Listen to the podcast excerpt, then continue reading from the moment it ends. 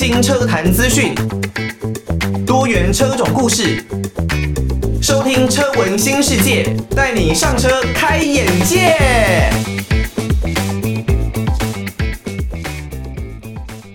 欢迎大家收听车闻新世界，我是艾格。刚刚听到的这首歌曲呢，是来自于熊宝贝乐团的《修补月亮的男人》。那熊宝贝乐团呢，他们也是。成立年份还蛮久的团喽，他们从两千年就已经开始成立，然后进行活动了。当然，他们也是台湾蛮算是独立乐团之一啦。那不管呢是他们像刚刚我们刚刚这首《修补月亮的男人》，或者呢是像是《夜间飞行》，都算是他们在大概两千零四年那一个时候左右所出产的作品哦。那那一个时候的作品呢，基本上就已经慢慢展现出他们的高人气了。那台湾呢，大概可以有分成，呃，应该是世界各地应该都一样哦。有一些比较像是在独立活动的乐团哦，像是熊宝贝这样啊，或者是像轻松玩这一类的乐团哦。那但是也会有一些比较流行的团哦，像台湾这边很知名的呃五月天，或者呢像是其他一些在台面上大幅活跃的团体哦。当然，这一些台面上的团体，大家可能会认为，哎，还蛮多的。但是其实，在台面下，这一些独立的乐团，他们也都是按照自己的节奏，然后呢，产出着自己所相信的音乐作品哦。他们有很多的坚持呢，是希望能够产出自己最喜欢，然后呢，自己最认同的音乐作品，而不一定是大家很喜欢的音乐作品哦。我觉得这是跟流行乐团比较大的一个差异，但是呢，也凸显出这一些独立地下的乐团呢，他们对于自己的要求是有多么的高，有多么的坚持哦。好，那如果呢，你刚刚没有办法听到熊宝贝的这一首《修补月亮的男人》，应该说熊宝贝乐团啦。如果只讲熊宝贝呢，可能诶，大家会以为是洗衣精吗？还是芳香剂？所以是熊宝贝乐团他们的这一首《修补月亮的男人》。如果你没有办法听到的话，代表的呢，可能是你是使用 Podcast 的平台来收听我们的节目。那当然，因为版权方面的问题啦，所以呢，没有办法把完整的歌曲给放到网络的平台当中。不过没有关系哦，因为现在各式的音乐平台呢都相当的活跃，那大家呢应该也都很会用啦，可以上网去搜寻一下熊宝贝乐团的这一首《修补月亮的男人》。那么在这一集《车闻新世界》的节目呢，我不知道大家有没有喜欢类似这样子的一个形式哦，就是我如果来分享我自己养车、自己可能做一些改装方面的心得哦，不管是汽车或者是摩托车，大家对于这一方面不太知道有没有兴趣了？因为我之前其实有分享过，像是 M 二三五 I，然后那时候 F 二十二 BMW 的这台车的一些心得。那另外呢，还有简单分享一些我的 4Runner。哦，这一辆车，它大概我开起来，还有我使用起来，它有什么样的感觉？这一些的心得，看整体的收听数字还算不错。不过，我不太知道大家确切到底喜不喜欢这样子的一个主题哦。那我今天呢，想要来分享一下，就是我的 4Runner 在做了举升，在做了油门加速器之后，应该有一个月左右的时间了吧？那我想要来分享看看。大家对于这样子的主题有没有兴趣哦？我的心得这一个月下来又是怎么样呢？那当然，如果你觉得这个主题好，或者是觉得这个主题不好，都可以告诉我们，可以寄信到台北北门邮政一千七百号信箱，或是 email 到 l i l i 三二九 at m s 四五点 h i n e t 点 n e t，也可以呢到 Apple Podcast 上面帮我们来个五星的留言，留下大家的宝贵建议哦。哇，听到的这首歌曲是来自于伍佰跟 China Blue 他们的《挪威的森林》夏夜晚风演唱会的现场版。那这首歌呢，当然《挪威的森林》讲到这首歌，大家都心知，应该不能说心知肚明，应该是说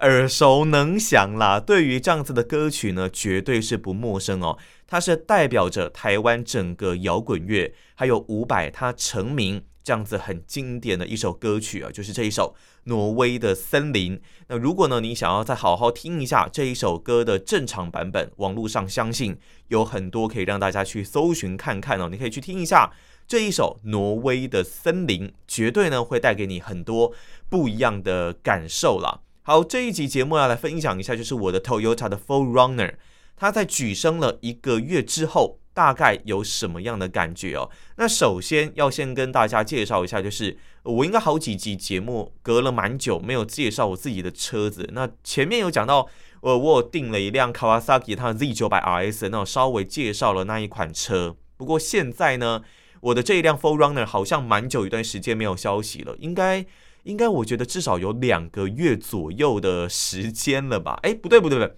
我要举升那时候有分享过一次，那到现在大概隔了一个月左右，是要来分享一下我对它的一些感想。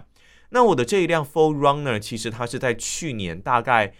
十月二十三号左右那一个时候交车的，所以说开到现在也大概差不多半年多的半年出头的一些时间哦。那那个时候呢，我买的版本是 TRD Pro 的这一个版本。跟其他的版本相比呢，当然它有 Fox 的避震悬吊，那么另外呢，就是它还有一些呃下护板啦，那另外 TRD Pro 的一个横杠啦、示徽啦这一些外观的套件，还有它的行李架是来的比较高的。我老实说，我还蛮后悔买 TRD Pro 的版本，那时候功课可能真的做的没有到特别的精细，或者是人就好像就是会有一种。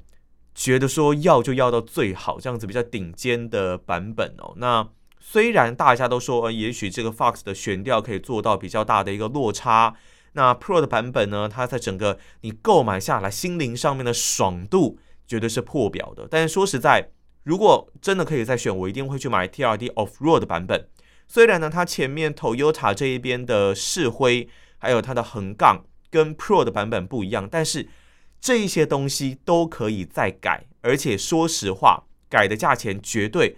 不会有像 Pro 跟 Off-Road 这样子的一个落差的价格。加上 Off-Road 的版本呢，它还有 KDSS 这一套越野控制的悬吊系统哦。所以如果真的能再选，我一定会去选择 TRD Off-Road 的这一个版本的。毕竟价差也是来到大概三四十万左右，所以真的没有必要要买到 TRD Pro 的这个版本。好，无论如何。买了最高规、最顶规哦，感觉这感受上就是不一样，整个走在路上啊，这个霸气度就是不同。OK，好，买了这一辆车之后呢，基本上它给我最大的享受，我前面的节目其实有曾经讲到过呢，就是空间，因为呢它车高是来到大概两米左右，挂上 TRD Pro 的这个行李架，应该是会来到两米零三，那它的车长呢也是大概四米八左右，所以你可以想象。它的内部空间绝对是相当大，加上它的后座椅背呢，可以完全百分之百的倒平哦。所以呢，那时候我刚好遇到我要搬家，我搬家呢用这一台车，我完全不用请搬家公司，完完全全呢就是用这一台车，大概搬了五六趟哦，结束掉我整个家的一个搬家行程。所以那时候一来呢，我就觉得哇哦，这一辆车的空间真的是太棒了。那另外呢，它是四千 CC 的一个排气量。最大马力呢，可以大概来到两百八十五匹左右。那另外扭力呢，可以来到大概三十八公斤米左右的一个数据。所以呢，虽然它车重是两吨以上的车子，但是它在整个行路上面，你说它完全没有动力吗？车子太重吗？其实倒也未必。你只要油门敢踩，基本上它还是能够迸发出很强大的一个爆发力哦。但当然。你就必须要忍受它的油耗并不是这么理想。我开到现在大概九千多公里，其实我跑的算是蛮多的。但是到目前为止，我真的我跑很多高速公路哦，我还没有跑过那种每公升可以来个十公里的油耗。我的油耗呢，大概都是八或九这样子，是最好的一个数字了。我真的没有什么去重踩油门哦，只能说这一辆车在这样子排气量的设定还有。它五速变速箱的设计底下，这就是它的一个宿命了。听到的歌曲是来自于地球乐团的《Judgment》审判的这一首歌哦。那我的 Toyota 的 4Runner 呢，真的开到现在，我对它是相当满意的哦。不管呢，你说是可能偶尔去一些简单的沙滩。或是一些岩石的地形做一些轻度的 off road 越野。那么尤其呢，我之前也有去这个蓬莱林道，台湾苗栗的蓬莱林道哦，那感受一下越野的这一个气氛，还有呢，在整个野外啊，煮东西吃，跟大家一起聊天，这种非常悠闲的感觉，这一辆车呢都能够满足我很多这一方面的需求。那我其实呢，在改装部分，当然行李架方面是有做一些的改动，因为原本的行李架真的太高了，会让车高变成两米零三，所以呢，可能很多大概。限高两米的停车场会没有办法下去。我后来呢就选用 ARB 的 Best Rack 这个平的行李架，让车高大概压低到呃一米九三左右哦。那这样子停车场呢就可以下去了。另外呢就是我在车侧的部分呢，在轮拱方面有装了大概算是有点像塑料轮拱。这一种呢，比较不担心越野的时候会碰到的一个改装套件。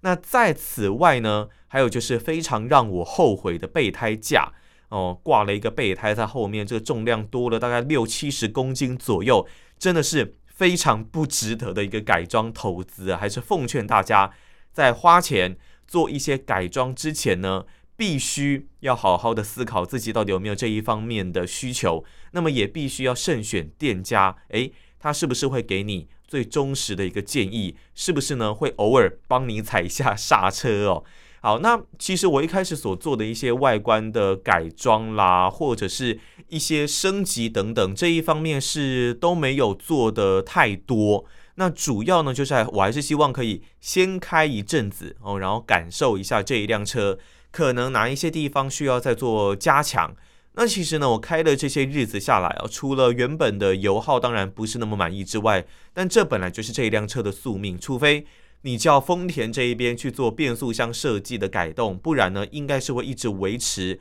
这样子的设计，直到下一代 4Runner 的大改款哦。否则它就是一直维持这样子很耐用。很棒的一个变速箱嗯，所以说油耗本来就是它可能会需要面临的一个问题，这在你购买之前就已经会知道了。但是其实长久下来，我对于 Fox 的这一套避震悬吊，当然因为它必须要做出比较大的一个落差，它标榜它可以比 KDSS 有更棒的落差嘛，然后更棒的一个改装潜力，所以呢这一套悬吊我觉得比较软，我在过弯的时候。不管是高速公路、快速道路，一些比较大的弯角，要过这一些弯，虽然在越野的时候它真的蛮好用的，但是要过这些弯的时候呢，其实多多少少还是会让人觉得晃动程度那个感觉是比较大一点点哦。所以呢，后来我就去选择了要做一套 BP 五一这一套悬吊的升级举升。那其实。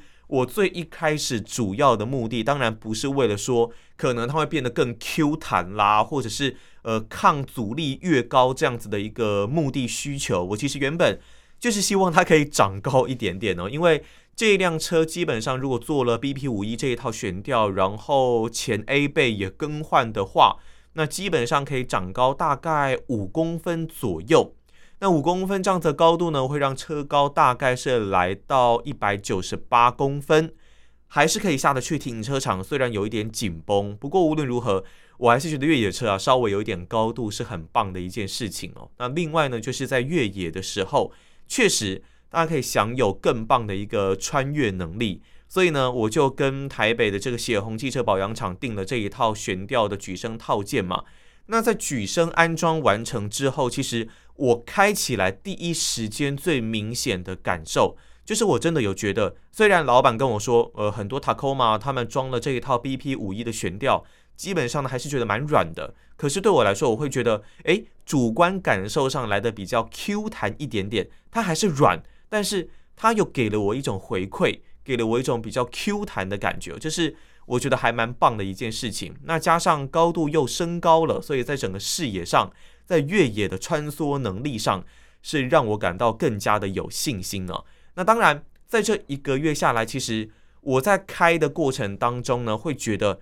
第一个像我前面所说的，它整个你在看其他路面的视野，我觉得更棒。虽然说如果车子离得你非常的近，它又是小车，可能是低很多的，或者是摩托车，那也许你不太容易看到，但是其实会让自己更有一种开大车的感觉，你的视野更加的辽阔。另外呢，就是它的整个 Q 弹度，因为我会认为平常在过路面的时候，我不希望回弹给你来个，比方说四五次这么多次。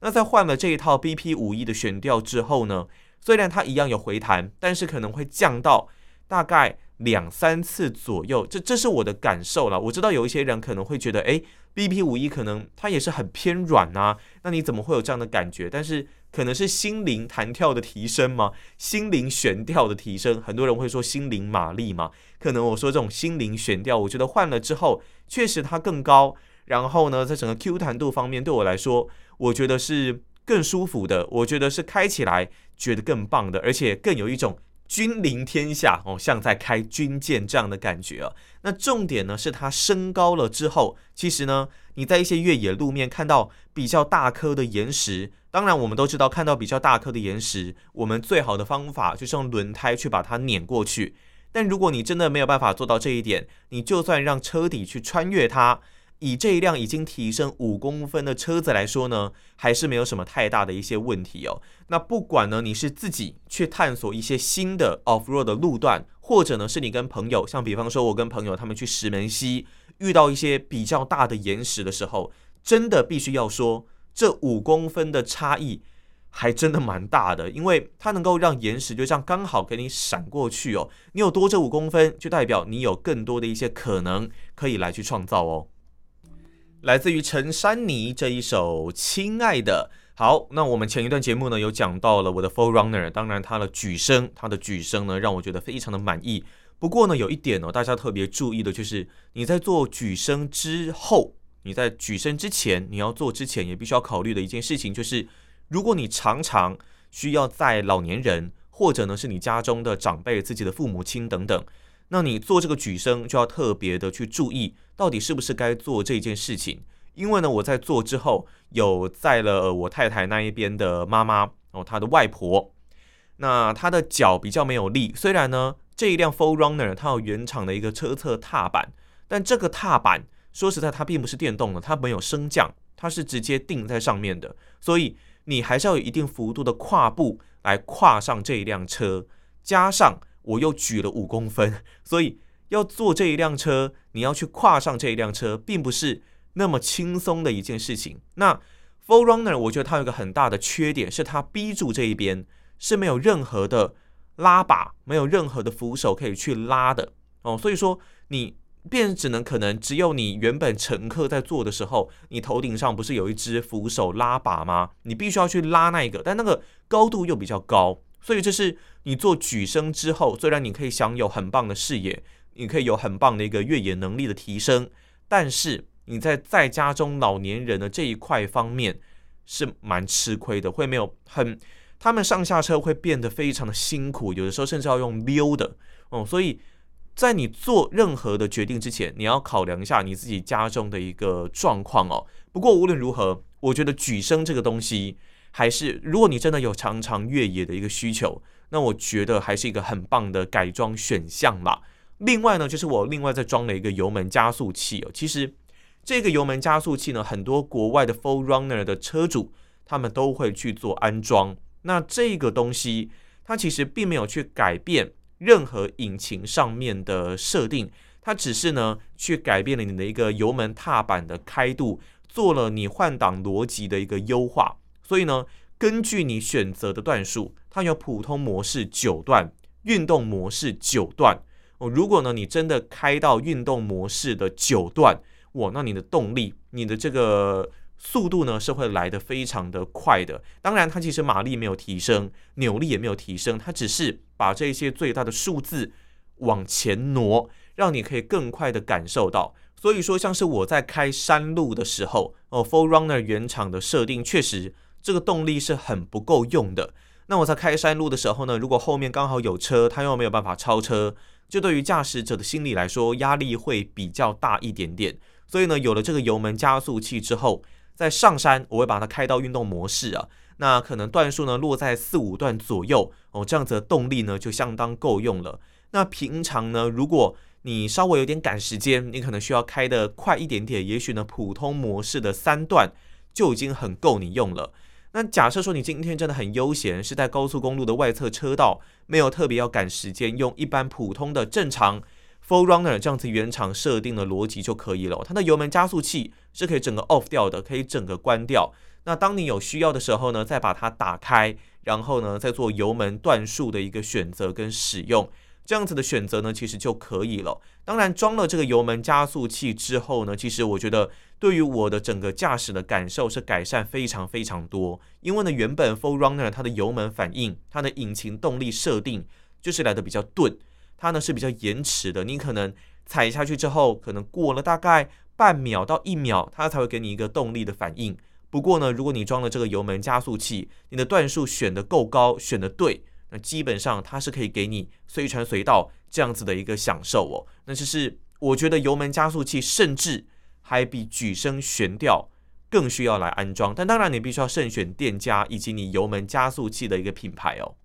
听到的，是还蛮可爱的一首歌曲啊，来自于音乐精灵他们的 Remember 的这一首歌曲啊。那这期节目呢，我们跟大家分享了一下我的 4Runner 在举升了一个月之后，大概有什么样的一个想法。那另外呢，就是我装了油门加速器，有什么样的心得，都在这一集来分享给大家。那如果呢，大家还想要听到什么样的主题，或是想要听到艾格讲什么样的内容，都欢迎可以寄信到台北北门邮政一千七百号信箱，或是呢可以 email 到 l i l i 三二九 at m s 四五点 h i n e t 点 n e t，也可以呢选择到 Apple Podcast。帮我们的车文新世界来一个五星的留言，那艾格呢真的相当感谢大家哦。好，那我们这期节目就到这边告个段落，我们就下一期节目再见喽，拜拜。